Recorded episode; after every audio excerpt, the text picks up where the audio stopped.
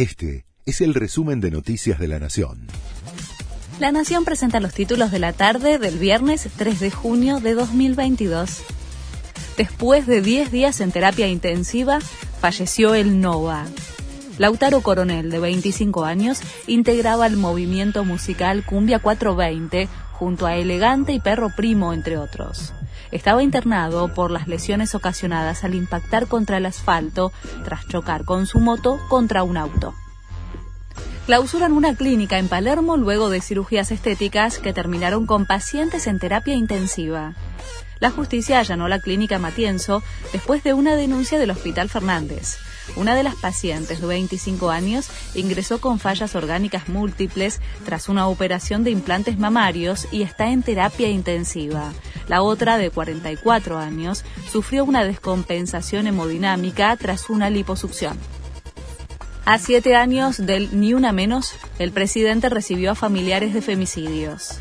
Escuchamos la demanda de las calles y la traducimos en políticas públicas, escribió en Twitter Alberto Fernández al destacar la reducción en el índice de femicidios.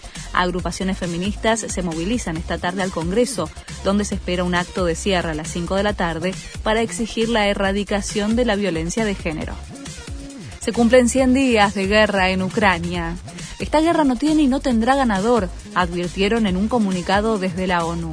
En poco más de tres meses, casi 14 millones de ucranianos se vieron obligados a huir de sus casas. La guerra debe terminar ya, agrega el organismo, en momentos en que las negociaciones entre ambos países están congeladas.